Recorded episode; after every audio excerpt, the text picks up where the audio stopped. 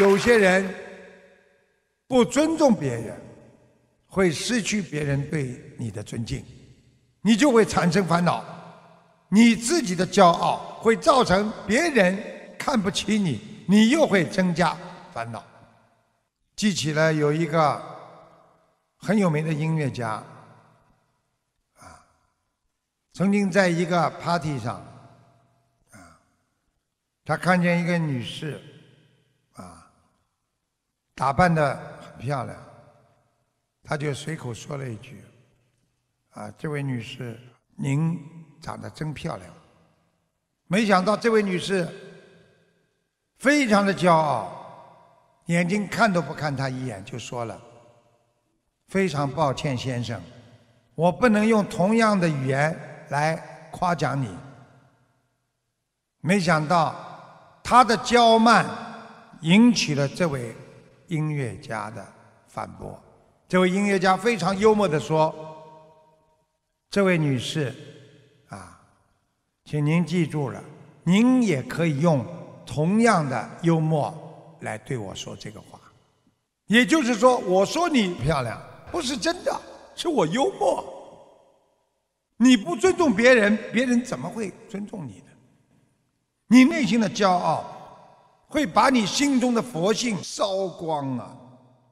啊，烧尽你心中的智慧。所以，很多人没有智慧的人才会骄傲。一个骄傲的人，他一定没有智慧。所以师父告诉大家：啊，灭尽你心中的烦恼，靠的是智慧；烧尽你心中的忧郁，靠的也是般若智慧。一个人能够断尽一切贪爱，你就拥有了去除骄傲的基础。去除傲慢的基础，所以贪爱，就是因为没有知道这个世界诸法无常的道理。所以佛陀讲，为什么修无常观的行者能断尽对欲界、色界、无色界的贪爱执着呢？就是佛陀告诉我们，你经常修无常观，这个世界是无常的。今天有，明天没有了，一切都会过去。他能断尽对欲界、色界、无色界的贪爱执着，啊，将无明与骄慢永除无余。因为修无常观的时候，你心中会没有贪爱和执着。我举个简单例子：今天你做了一个会长了，你想永远做下去。因为你觉得这是我的。如果你今天做了会长，你知道，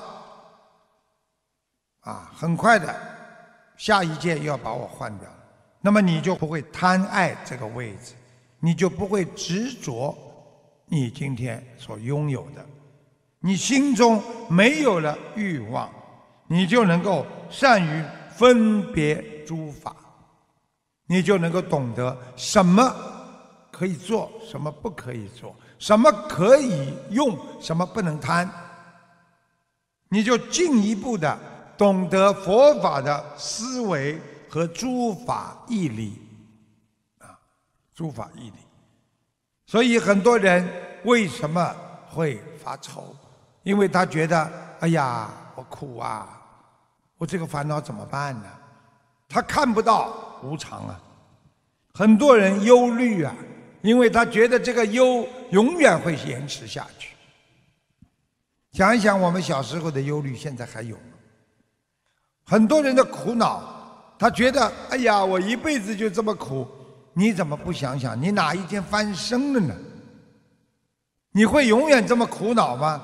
这就是你没有理解佛教思维的诸法义理，因为能善思维诸法要义。也就是说，你经常把自己的想法用正能量来想。哎呀，这件事情啊，虽然最近不顺利，但是它也是让我懂得更多应该怎么做好这件事情的方法啊，学到很多的知识啊。我可以下次再继续努力啊。因为你懂得诸法的要义，你思维上进步了，你思维上对人间很多的事情理解了，你就不会产生愚昧啊。所以颠倒的错误行为，就是因为你的执着，你的欲望啊。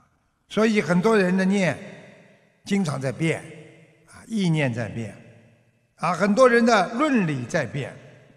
啊佛陀曾经开始过，这些贤士因为没有修无常观，他们没有广布无常观想，所以他们不能洞悉诸法无常之理，所以会产生斗讼。啊，这个文言文把它翻过来叫斗讼，实际上用现代话就是产生的争斗。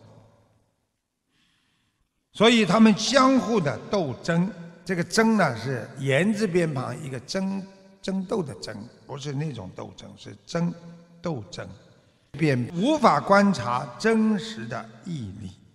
所以你去看看不清楚前方的路的人，他一定不能看到自己的目标，他一定是有迷惑之心的。所以不能理解真正佛法的含义的人，他觉得佛法是虚无缥缈的。所以很多人学佛学到后来，既然有来世，啊，既然要看破，既然要放下，那索性我就人都不要活了。这就是一种迷惑，而且这种迷惑来到人思维上的时候，人会执此迷惑。就是一直执着于这个迷惑当中。你想想看，一条不平的路，你走错路了，你不停的在走错路当中，你产生的就是愚惑和颠倒、愚昧、迷惑、颠倒。这就是为什么人活着的时候没有好好的找到自己修行的路，死后命中之后。他就会堕落恶鬼、畜生、地狱的三恶道当中。所以我们不想堕落地狱，我们要修习啊无常观。你把这个世界什么都看得不长久的，你广布无常想，你经常在脑子里想，去帮助别人，也跟人家说，你就能劝说别人。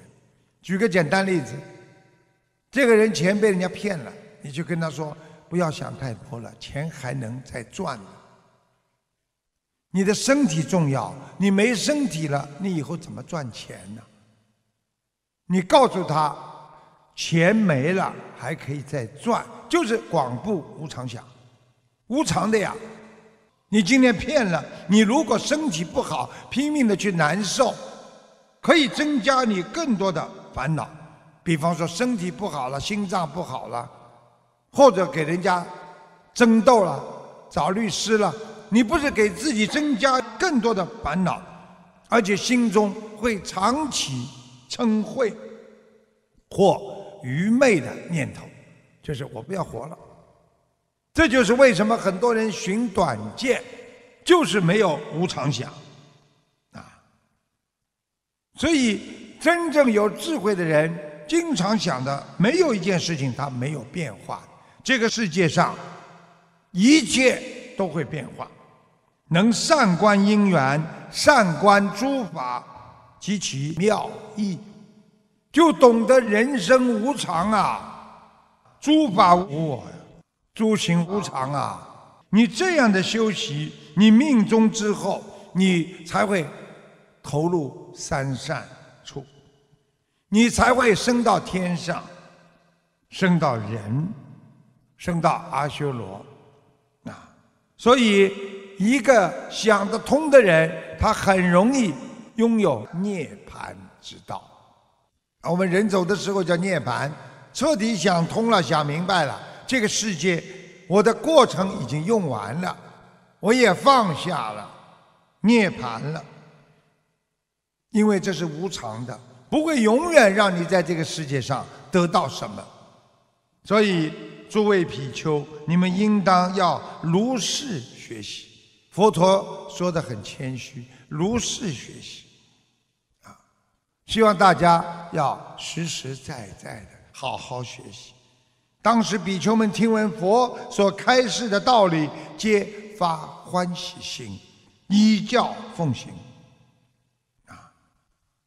所以师父告诉大家：诸行无常，就是生灭法。你知道这个世界上一切都是无常的，就是懂得了生灭法，生灭灭己呀，啊，寂灭为乐呀。所以一个人快乐在哪里？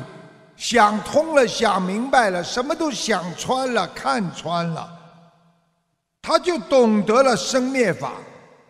众生因为执着和颠倒，在三界轮回的大苦难当中，啊，以五欲等沉静的小苦为乐。